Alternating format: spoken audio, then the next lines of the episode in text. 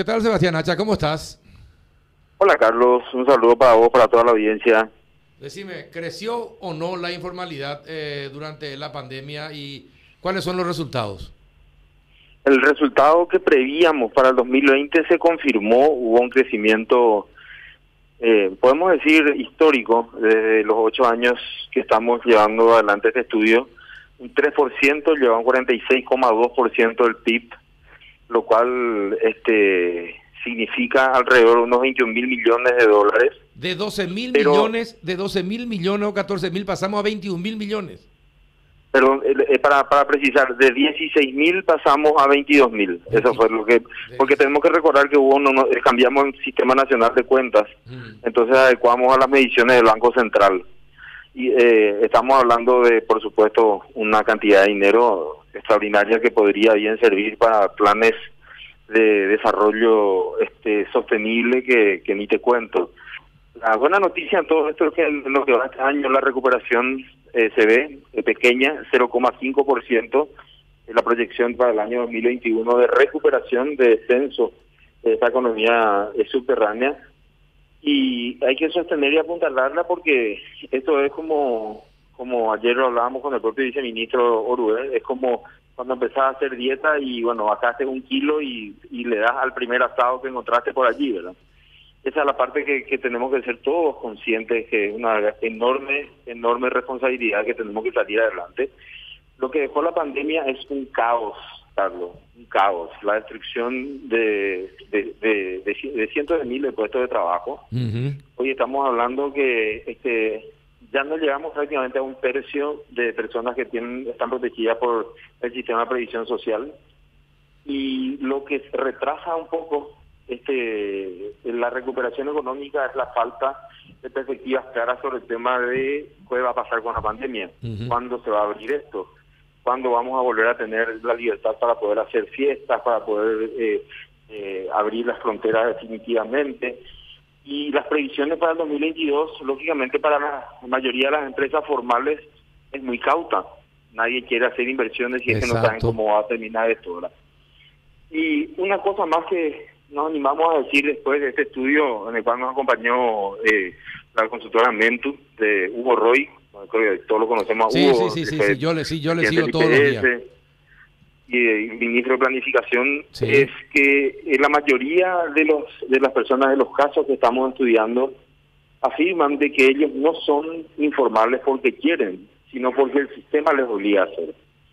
¿Cuál es el sistema? Y el sistema está dividido en dos partes. Una responsabilidad este, eh, pública, digamos, que, que, es lo que vamos a tratar de, de morigerar, que es la burocracia costosa que existe hoy en día para ser formal, y por otro lado una responsabilidad también que, tiene que ver con la parte privada y con lo que tiene regulaciones públicas lógicamente que es el acceso al crédito. No existe, categóricamente, no existe ninguna forma de salir de la informalidad si es que no hay una inclusión financiera. Entonces, lo que tenemos que pensar es cómo le damos mayor capacidad de consumo, mayor poder adquisitivo a una población que busca ser formal, pero que tiene tasas de crédito, Carlos, en el mercado aquí en Asunción, en uno de los estudios de casos la tasa de interés de un préstamo es del 100% por día. Ah, la pucha. Por día. Mm. Entonces, esa gente está atrapada hoy en día en un la usura. sí, de, usura y de informalidad que es muy difícil de romper. Así mismo. Es imposible para esa gente. Y sí, y este incendio del mercado del mercado 4 nos reveló mucho más, muchas más cosas todavía, eh, Seba. Las conexiones, ahí están, las conexiones clandestinas de, acceso a la energía eléctrica, por ejemplo. Sí. Ahí tendríamos que empezar a calcular en el método físico que nosotros utilizamos para hacer el cálculo cuántos pierde la ANDE por esas conexiones clandestinas. Sí. ¿Cuánto pierde el municipio de Asunción por las casillas MAU? ¿Cuánto dejan de vender por la inseguridad de las personas que se le dan y se le ubican la competencia exactamente al lado, pero tienen un padrino político? ¿Cuánto espacio público, eh, cuánto espacio público se vende sin eh, estando prohibido? Uno de los relatos más escalofriantes es cuando te decían que en, épocas anteriores iban propios concejales a vender los espacios entre casillas. Sí, las calles, las calles y las veredas, que son espacios públicos. Es un espacio público del cual eh, la gente que está hoy en día en las veredas este, estira muchas veces a fuerza de coacción y extorsión la energía eléctrica, por ejemplo, de locales que sí están pagando y sí tienen medidor. Así mismo. O sea, la informalidad es total y el Estado está siendo cómplice de esa informalidad. El Estado a nivel municipal tiene que, eh, ahora que tenemos nuevos eh, directores de los mercados de, de Asunción, deberíamos exigirle inmediatamente que esa situación se solucione. Y después estamos hablando de las otras cosas que ocurren en el entorno. La quiniela sexual, por ejemplo, Carlos. Sí, exacto. Eso es un, tema, eh, pero terrorífico. Nosotros creemos que el tema de la trata de personas en el Paraguay no existe. Bueno, existe una quiniela sexual sabemos cuál es el premio. El premio es nada menos que este, intimar con una con una joven que nadie la conoce. Sí, sí, sí. Pero alguien la está explotando, obviamente, porque no, no es que lo recaudado de, ese premio va para esa para esa persona. Y esto existe en todos los mercados, sin excepción. Y te agrego algo más, el sistema de esclavitud laboral. El sistema, el mercado laboral salió, eh, como te decías, eh, es, es terrible, porque ¿Qué, ocurre? ¿Cuál es el fenómeno que ocurre? Eh, eh, es lo que explicaba ayer Hugo, que es el, encargado de la parte técnica de esto. El mercado absorbe parte de ese excedente laboral, personas calificadas que tenían un salario eh, por lo menos mínimo y protección social, y hoy en día el mercado lo absorbe por, por vía de changas. Sí. Entonces hay personas que están sobrecalificadas y hoy en día están haciendo changas. Y esa parte finalmente de, de, lo que es las contribuciones, tributos en general, contribuciones o IVA que, que, cobraba ese profesional, hoy no se está percibiendo. Entonces la, la caída, lo, lo, lo, que tenemos enfrente en el año 2022 es un enorme desafío, sobre todo cuando vemos finalmente que el Estado decide endeudarse para seguir con los gastos rígidos.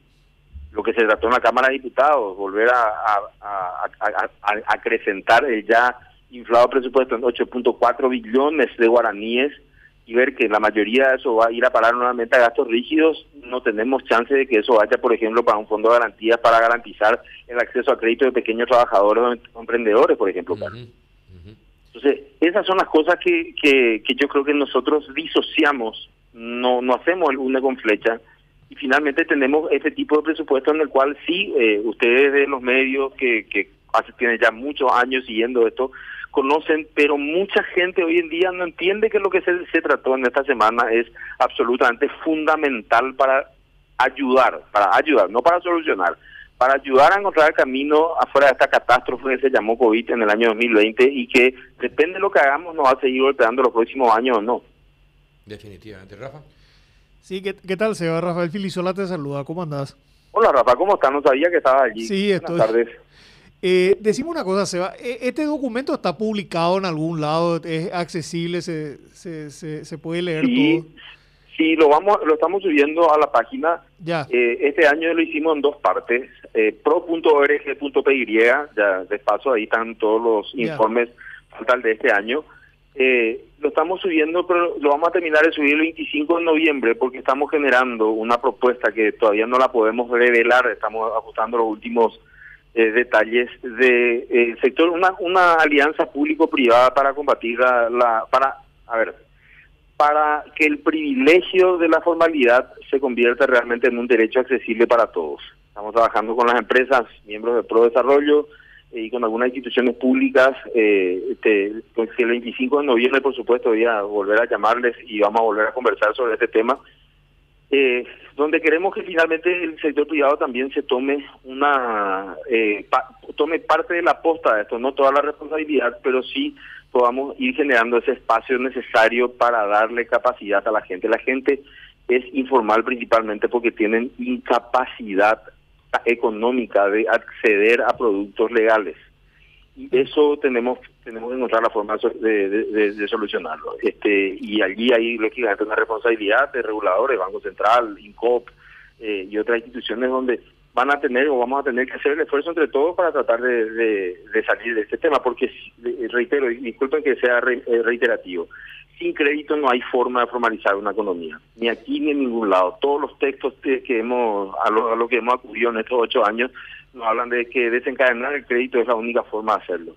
En el mercado uno, como les comentaba recién, eh, doña Juana, eh, obviamente no es el nombre real, llega a la de Nueva Italia a las cuatro y media, cinco de la mañana, se va a Don Juan, que es el prestamista de la zona, presta 100 mil guaraníes, va a empezar a preparar sus empanadas, y a las 5 de la tarde le tiene que devolver 200 mil guaraníes.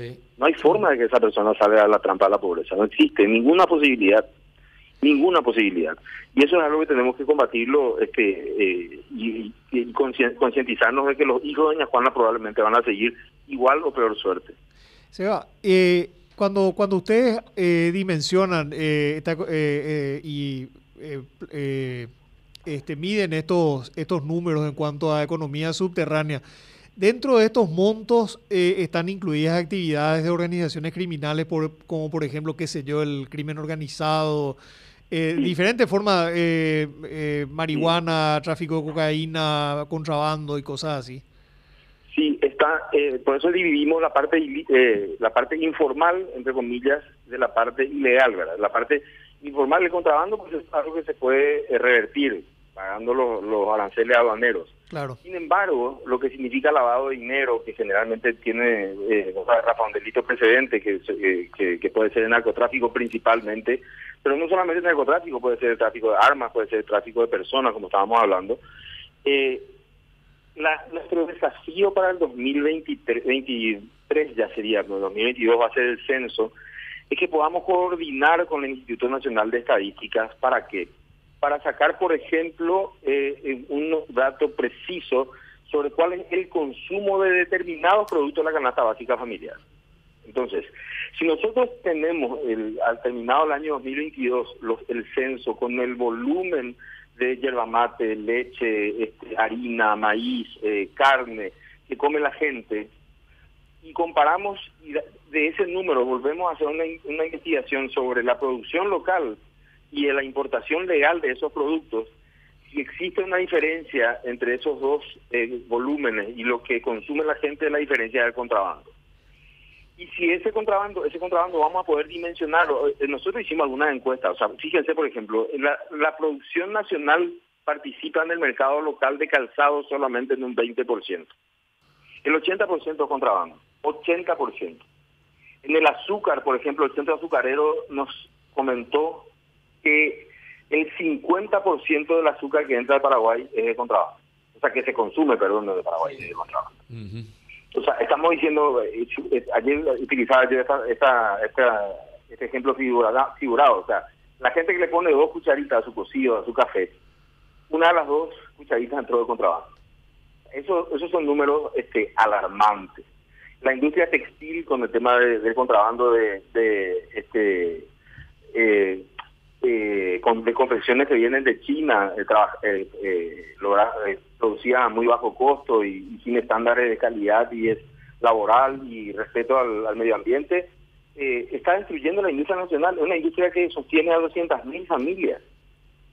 Y, tiene un efecto de rame muy importante porque en los talleres trabajan generalmente las familias. Sí, exacto eso es algo, eh, no sé, son los números que pudimos sacar, ¿eh? o sea, eh, lo ideal sería, Rafa, que para el año que viene, reducido el contrabando, podamos decir, bueno, señores, si la economía a través de una medición indirecta como la que hacemos es de 21 mil millones de dólares, economía informal, y, y, y nos damos cuenta que 10 mil millones de dólares es el contrabando, quiere decir que 11 mil millones de dólares mueve el narcotráfico, el armatráfico, el tráfico de personas, etcétera, etcétera.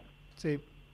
Ahora, eh, dos preguntas, una de mi parte y otra de Adela, eh, las últimas. Eh, ¿Cuánto de mi parte, por lo menos, esta es la última, porque Adela prometió que va a ser la última después la suya?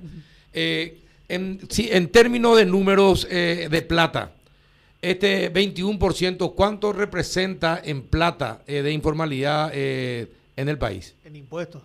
El, el porcentaje son 20, 22 mil millones de dólares. 26 mil millones de dólares. 22 mil, 22 mil millones de dólares. el costo de la informalidad de Paraguay hoy día. O sea, eso es lo que mueve la informalidad. La informalidad. Claro.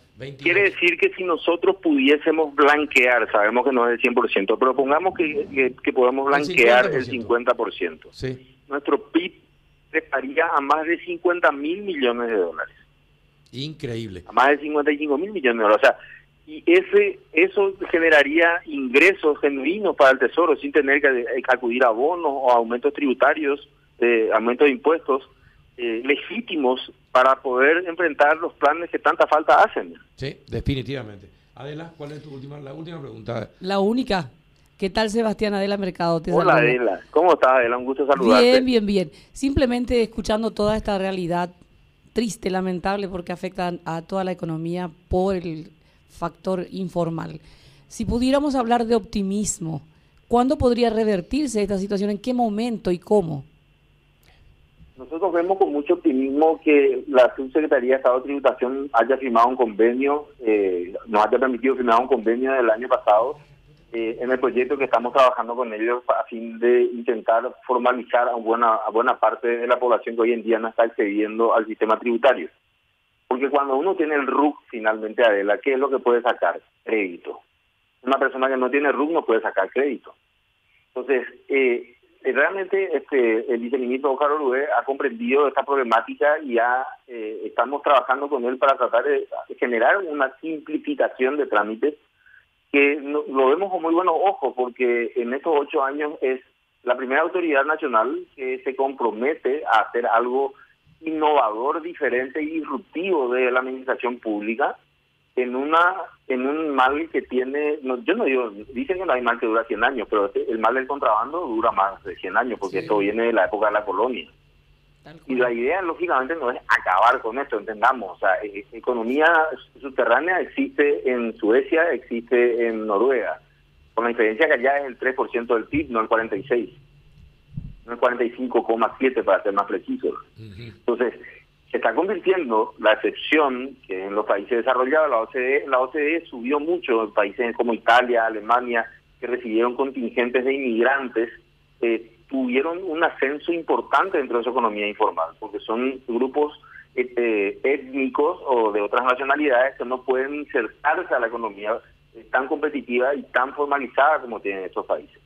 Entonces, Italia pasó un 11%, por ejemplo, de algo absolutamente atípico en, un país como Italia, que es un G8.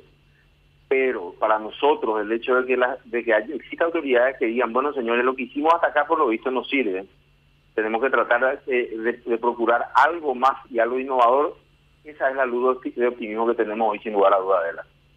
Perfecto. Seba, muchísimas gracias por tu tiempo. A los tres, un gran abrazo y seguimos en contacto. Gracias, Sebastián es diputado. Pausa y retornamos. 780 AM, Radio Primero de Marzo. Primero.